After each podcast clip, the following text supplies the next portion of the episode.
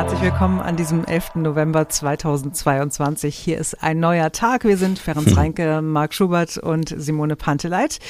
Und wir haben ja immer mal wieder darüber gesprochen, was man alles von den Europäern im Norden lernen kann. Nicht nur in Sachen Digitalisierung sind die uns weit voraus, auch wenn es um die Energieversorgung geht. Hm, wir gucken mal nach Finnland ganz kurz.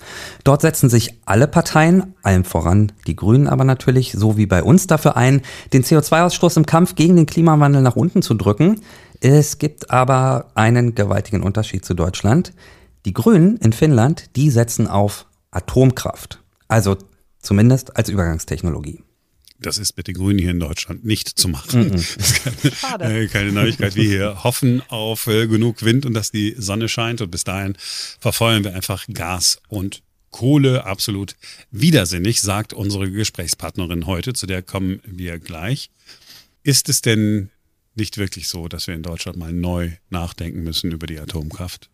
Auf jeden Fall. Äh, tun wir doch auch oder tun ganz viele Leute, oder? Also ich meine, wenn du dir die Umfragen anguckst, nach Fukushima wollte jeder, dass wir aussteigen aus mhm. der Atomenergie. Und jetzt, wo wir ähm, eine, eine Krise haben und äh, eine Gaskrise haben, äh, sagen ganz viele Leute, ach nee, dann lass uns das doch lieber noch mal ein bisschen weiterlaufen lassen. Aber die Grünen blockieren halt. Und ich habe mich gerade gefragt, können sich nicht mal Habeck und Co. mit den Grünen in Finnland einfach mal kurz schließen, einmal kurz austauschen und dann sagen, ach, kann, wenn die das können, können wir das auch. Das wäre ziemlich cool, ne?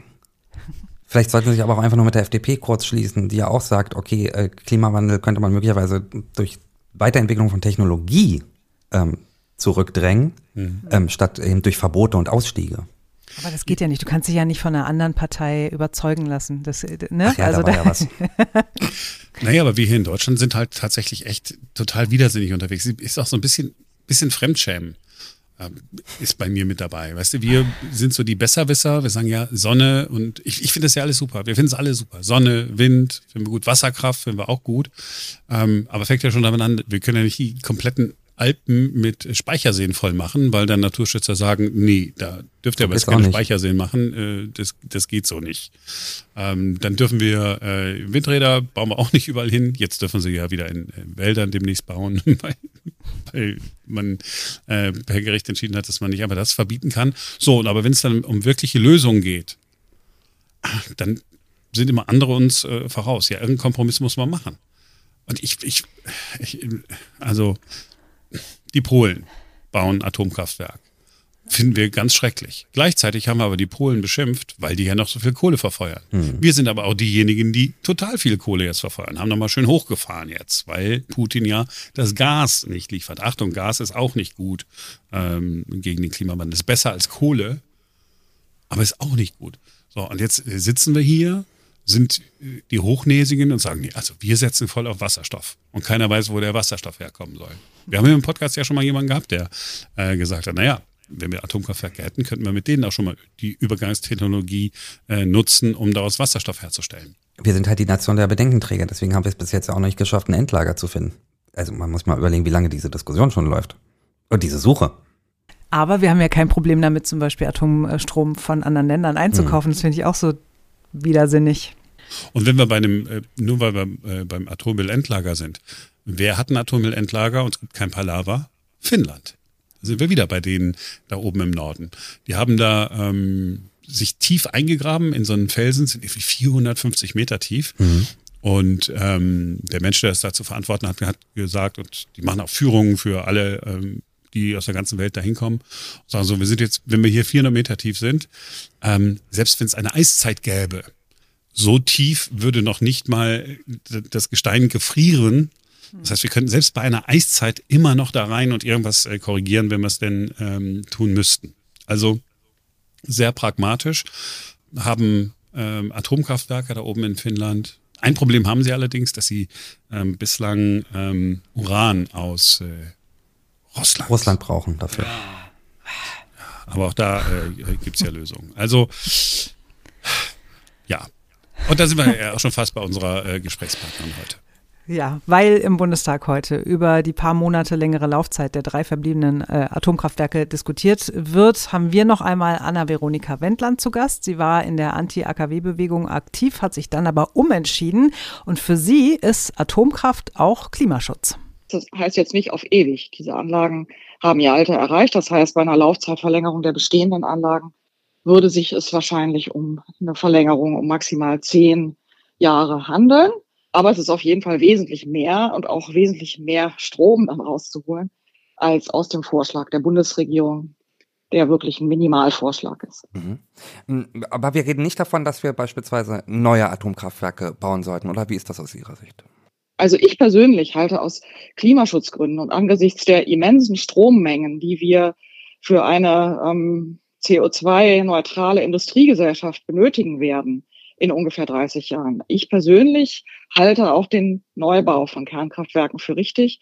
Aber das ist tatsächlich dann ein, eine Maximalforderung, die dann auch nicht jeder von denen teilt, die jetzt für eine Laufzeitverlängerung der bestehenden Anlagen sind. Mhm. Warum glauben Sie persönlich, dass wir das Energiewende ohne Atomkraft nicht schaffen? Wenn ich so gucke quasi auf den Ertrag von Wind- und Solarenergie, dann sehe ich immer Rekordwerte und, es wird gefeiert sozusagen, es ist so viel ähm, wie nie zuvor, aber Sie sagen, es reicht nicht. Warum nicht? Ja, wir haben tatsächlich sehr viel erreicht mit der Erneuerbaren. Also das ist ein, eine, eine wirklich begrüßenswerte Entwicklung und die tragen wirklich sehr viel dazu bei, CO2 einzusparen, ja, also fossile Brennstoffe zu verdrängen.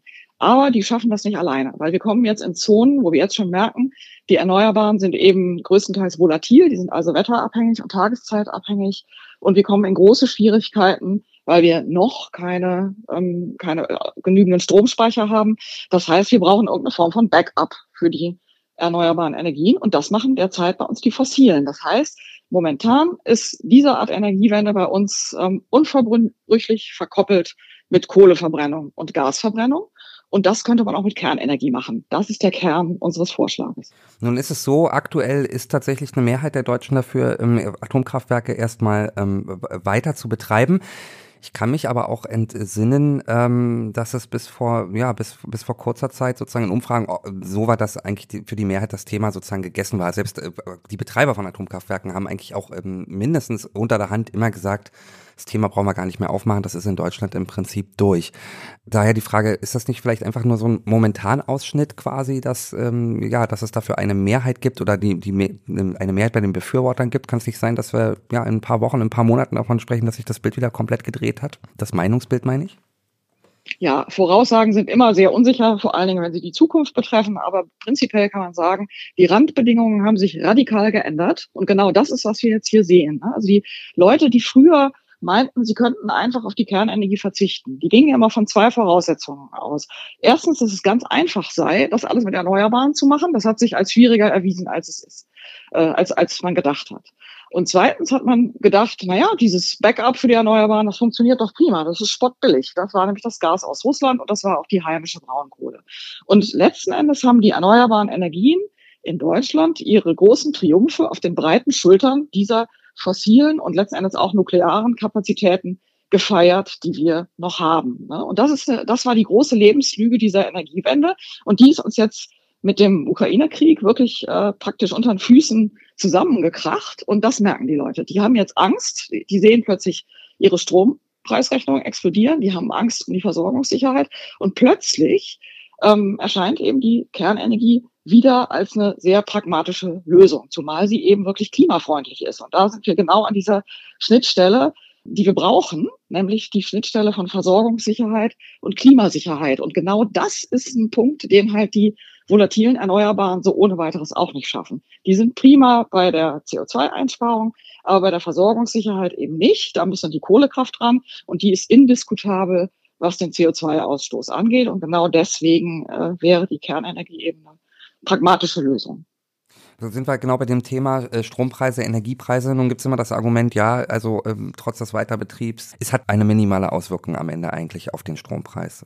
Ja, das ist also auch, auch unstrittig, dass der Strompreis alleine nicht das Argument sein kann. Wenn man nur auf den Strompreis guckt, dann könnten wir auch Kohle verbrennen. Sondern man muss tatsächlich sehen, es sind die Klimakosten, die letzten Endes unsere Rechnung bestimmen müssen. Und da sind die Kernkraftwerke eben tatsächlich ganz gut unterwegs. Wenn man sich überlegt, dass man, wenn man allein diese Kernkraftwerke, die wir jetzt noch am Netz haben, wenn man die mit frischem Brennstoff ausrüsten würde, dann könnten die, wenn man Kohlekraft in der gleichen Kapazität stilllegen würde, so viel CO2 einsparen, wie das, das Zehnfache eines Tempolimits. Und wir wissen ja, dass die Bundesregierung oder auch die Grünen und die Klimabewegung ein Tempolimit für ein total gutes Klimaschutzmittel hält. Ne? Also diese drei Kernkraftwerke könnten zehnmal mehr.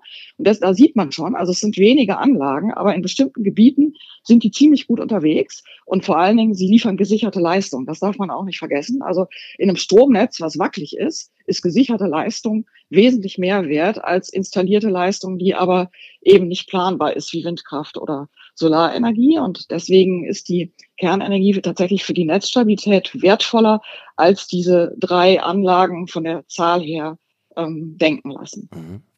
Nun möchte jeder gerne stabile und möglichst auch billige ähm, Energiepreise haben. Was keiner haben möchte, ist ähm, die abgebrannten Stäbe am Ende des Tages. Was machen wir mal damit? Wenn, jetzt nehmen wir mal wirklich an, sozusagen, ähm, ähm, ja, Ihre Empfehlung würde sich durchsetzen. Ähm, das Problem besteht ja weiterhin und wir reden ja darüber, dass wir seit, ich glaube, Jahrzehnten darüber diskutieren. Ja, wenn sich unsere Empfehlung durchsetzen würde, also wenn wir jetzt mal annehmen, die sechs Kernkraftwerke, die dann noch betriebsfähig sind, würden um ungefähr zehn Jahre Laufzeit verlängert, dann gäbe das insgesamt ungefähr zehn Prozent mehr Atommüll, als wir heute haben. Das sind derzeit 17.000 Tonnen Schwermetall. Das ist ehrlich gesagt im Vergleich zu anderen Formen toxischen Mülls, den wir längst entlagern, ist es ein Bruchteil dieses Volumens. Das heißt, wir sprechen hier über insgesamt sehr, sehr kleine Mengen. Und an unserer Aufgabe, ein Endlager zu suchen und einen Standort zu finden, ändert das überhaupt nichts. Ne? Also an der Anforderung, an der Sicherheitsanforderung für dieses Endlager, was dann gebaut werden soll, ändert es überhaupt nichts, ob wir da jetzt ähm, 17.000 Tonnen Schwermetall einlagern oder 20.000 Tonnen oder 50.000 Tonnen. Die Auslegung, die müsste ähm, ähnlich geschehen und der Standort muss gleich geeignet sein und dann ist das tatsächlich, äh, ändert das eigentlich nichts äh, an dem, was ohnehin getan werden muss. Hm. Hm. Robert Habeck hat äh, immer argumentiert äh, in den letzten Monaten auch damit, also auch bevor es sozusagen, ich sag mal eher, ich sag's mal freundlich überstimmt wurde vom Kanzler, ähm, dass das mit den Sicherheitsüberprüfungen auch gar nicht möglich wäre. Man könne das gar nicht so schnell ähm, anstoßen, das würde auch gar nicht so schnell gehen. Äh, ist das ein vorgeschütztes Argument aus Ihrer Sicht? Ja, das äh, ist nicht ganz vorgeschützt, weil es tatsächlich so wäre, wenn man die Kernkraftwerke äh, länger Laufzeit verlängern würde als diese drei, vier Monate, dann müsste man diese periodische Sicherheitsüberprüfung durchführen. Bei den drei Monaten muss man es nicht. Da gibt es im Atomgesetz eine eine ähm, extra Regelung, dass man in diesem Falle diese Prüfung auch erlassen kann. Und genau diesen Weg geht die Bundesregierung jetzt. Prinzipiell ist aber zu sagen, man sollte nicht glauben, dass wegen dieser fehlenden Sicherheitsüberprüfung, die so eine Metaebene abdeckt, ähm, die Kernkraftwerke in der Vergangenheit nicht geprüft worden seien, sondern diese periodische Sicherheitsüberprüfung, das ist so eine Art theoretischer Prozess, der findet vor allem äh, in der Verwaltung des Kernkraftwerks statt. Also die Anlage wird dafür nicht auseinandergenommen, auch nicht stillgelegt, sondern man prüft dann nochmal ähm, die Betriebserfahrung der letzten Jahre, ob sich da tatsächlich in den Prozeduren oder in der Anlagentechnik was ändern muss. Es werden Sicherheitsanalysen durchgeführt. Aber das eigentliche, ähm, wirklich technische Durchprüfen der Anlage, das findet jährlich in den Revisionen statt. Das heißt, alle Defekte, auch die solche, wie man da jetzt in Frankreich entdeckt hat, die würden dann immer bei solchen Überprüfungen äh, dann auch aufgefunden. Das hat mit der PSÜ tatsächlich dann nichts zu tun wenn man sich äh, das mal überlegt, äh, was wir für Bilder von vor, sage ich mal, 30 Jahren gesehen haben, ja, wo also gegen Atomkraft äh, protestiert wurde, heute wird für Atomkraft protestiert. Glauben Sie, dass da tatsächlich eine, eine größere Bewegung draus wird ähm, am Ende des Tages? Hm, ich bin mir nicht sicher, weil für etwas äh, zu demonstrieren ist immer viel, viel schwieriger als gegen etwas zu demonstrieren. Ne? Und das war das Geheimnis der Anti-AKW-Bewegung, zu der ich ja als junge Frau auch gehört habe. Aber ähm, was wirklich interessant ist oder was, was man jetzt beobachten muss, ist, welche Diskussionen in der Klimabewegung geführt werden. Und äh, da sehe ich zum Beispiel die Einlassung von Greta Thunberg, die gesagt hat, also liebe Leute, aus pragmatischen Dingen sollte man schon mal ähm, überlegen, ob diese Kernkraftwerke, weil sie äh, schlicht wirklich unheimlich potente Klimaschutztechnologien sind, dass man die einfach mal zumindest weiterlaufen lässt. Ne? Also ähm, da war doch ein bisschen Unverständnis für dieses rigoristische ähm, altgrüne Programm der Deutschen Klimabewegung zu sehen. Und ich glaube, da muss die Klimabewegung noch mal ran. Ne? Also man kann nicht glaubhaft machen, dass man sich für ein äh, Tempolimit äh, auf der Straße festklebt und, ähm, und alle möglichen ähm, exzentrischen Protestformen dann da auch äh, gut heißt. Und bei einer Sache, die zehnmal wirkmächtiger ist beim Klimaschutz, da sagt man dann, was interessiert uns nicht. Das würde ja nur bedeuten, dass die Leute sich von den erneuerbaren Energien ablenken lassen und deswegen lehnen wir es ab. Das ist so eine, so eine sonderbare Pädagogiklogik. So, wenn die Kernenergie den Leuten CO2-armen Strom gibt, dann lassen sie nach in den Anstrengungen, die erneuerbaren Energien zu bauen. Und das ist natürlich tatsächlich eine, eine, ähm, eine schlechte Argumentation. Man sollte sagen, wir brauchen beides. Wir brauchen einen massiven Ausbau von erneuerbaren Energien und wir brauchen als Backup die Kernenergie weiter im System. Und mit diesen beiden Technologien könnten wir das dann tatsächlich auch schaffen, dieses große Ziel. Das heißt, Schulterschluss zwischen Fridays for Future und Atomkraftbefürwortern, das wäre für Sie sozusagen aus Ihrer Sicht ähm, wäre eine gute Sache? Für mich, für mich wäre das ideal. Ich komme ja ohnehin eher von der von der linken Seite. Also ich kritisiere die Energiewende ja äh, von links und nicht von rechts. Und für mich wäre das ein äh, idealer Fall, wenn die Klimabewegung und die pro-nuklearen Kräfte zusammengingen. Aber äh, da gibt es und da muss, müssen sich die pro-nuklearen Kräfte auch wirklich an der eigenen Nase fassen. Es gibt da viel zu viele Leute, die da ständig unterwegs sind mit erneuerbare Energien, Bashing und wirklich äh, wüsten Ausfällen gegen die Klimabewegung, auch jetzt gegen diese Protestformen, die man kritisieren kann, aber eben nicht so, wie es häufig passiert. Und ehrlich gesagt, da muss ich tatsächlich sagen, da müssen die pro-nuklearen Akteure noch ganz viel lernen, wenn sie die Klimabewegung für sich gewinnen wollen. Jetzt kommt die Gans. Ja. Was ist denn da los? Na, heute ist doch Martinstag, also mhm. 11. November. Ne? Heute ziehen ja wieder ganz viele äh, Kindergartengruppen mit Laternen durch Berlin und mhm. Brandenburg mhm. und schmettern diesen altbekannten Hit. Ich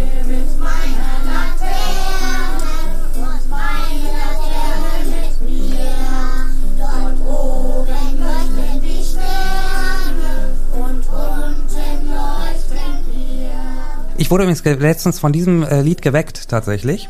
Why? Äh, ja, da, also wegen Mo Morning Show mache ich äh, meistens eine Dreiviertelstunde Mittagsschlaf und äh, bei mir im Haus gibt es eine Kita und nachdem ich gerade weggeschlummert war, hörte ich im Hausflur eine Gitarre klimpern und sehr viele kleine Kinder diesen Song singen. Oh, da ist ja mal ganz traurig, dass er das nicht gehört hat, oder? Ja, wirklich. Aber wir haben ja gerade einen Auszug hier gehört. Das wirklich ganz, also werden Kindheitserinnerungen äh, wach. Ich habe es ja. damals schon nicht gemocht, übrigens bei fremden Leuten zu klingeln, weil ich fremde Leute damals schon nicht mochte, ehrlich gesagt. Aber ja. habt ihr geklingelt? Ja, man hat, dann, man hat dann geklingelt. Ist natürlich, ne, also erst gab es den Umzug und dann haben ja. wir so geklingelt, das, was sie jetzt bei Halloween machen. Und Ach. dann haben die Leute einem Süßigkeiten gegeben. Ach. Das war bei dir in der Heimat so, bei mir nicht. Also wir sind nur rumgelatscht und haben mit der Laterne rumgewackelt? Rum, rumgewedelt, genau. So, aber wir wollten ja eigentlich zur Gans kommen. Also Richtig. heute am 11. November ist äh, Martinstag und ähm, es gibt nicht nur den Brauch mit dem Laterne gehen, sondern es gibt auch den Brauch Martinsgans zu essen. Äh, das werde ich heute Abend tun in der Derby-Klause in Zehlendorf, by the way. Und äh, dieser Brauch geht auch auf den heiligen St. Martin zurück, der ja, ähm, wie wir alle wissen, mit seinem Mantel da den Bettler die Gans geteilt hat. War nicht so? haben soll. Nee, es war anders. so, und es gibt äh, mehrere Geschichten zur Entstehung dieses Brauches. Äh, am populärsten ist die, dass ähm, Martin ja ein sehr bescheidener, zurückhaltender Mann gewesen sein soll. Und als er erfahren hat, dass er zum Bischof gewählt werden soll, hat er sich der Legende nach in einem Gänsestall versteckt, weil er gedacht hat, er sei dieser Ehre nicht würdig. Und die Gänse haben aber sehr, sehr laut geschnattert, weil er da eben mittendrin saß und er wurde entdeckt, dann eben doch zum Bischof geweiht und zur Strafe sollen die Gänse im Ofen gelandet sein. Weil die ihn verraten haben, sozusagen. Genau. Das war die, die Geschichte stimmt. So ist es gewesen. nee, das ist die, das ist die populäre Geschichte. Wahrscheinlicher ist aber, ähm, dass die Erklärung stimmt, dass der Martinstag aufs Mittelalter zurückgeht, also dieser, dieser Brauch mit der Martinsgans äh, aufs Mittelalter zurückgeht, weil da der Martinstag traditionell das Ende des Bewirtschaftungsjahres äh, bedeutet hat. Also an diesem Tag sind Steuern beglichen worden, die Löhne wurden ausgezahlt und das wurde eben häufig auch in Naturalien gemacht, unter anderem mit lebenden Gänsen. Die wurden dann noch am gleichen Tag geschlachtet und verspeist, bevor dann anschließend die Fastenzeit begann. Wow. Ad Advent, Fastenzeit, ja. Also da hat man ja traditionell äh, gefastet damals und äh, erst an Weihnachten durfte man dann wieder richtig reinhauen. Und könnte es vielleicht einfach auch so sein, dass die Gänse einfach im Frühjahr geboren werden und dann so richtig saftig sind für alle Fleischfresser, wenn November aber warum, ist? Ja, aber warum dann am 11.11. .11. und nicht am 12., 13., 14. oder auch 19. Erst hat man festgestellt, dass man die ganze Zeit das isst und dann haben wir gesagt, jetzt brauchen wir noch irgendwie äh, einen Tag dafür und so ist es dann gewesen. Und dann haben wir sich die Geschichte mit dem Bischof und Gänsen ausgedacht und haben gesagt, das ist jetzt äh, ähm, der 11.11. Ja, wenn du das so sagst, wird so sein.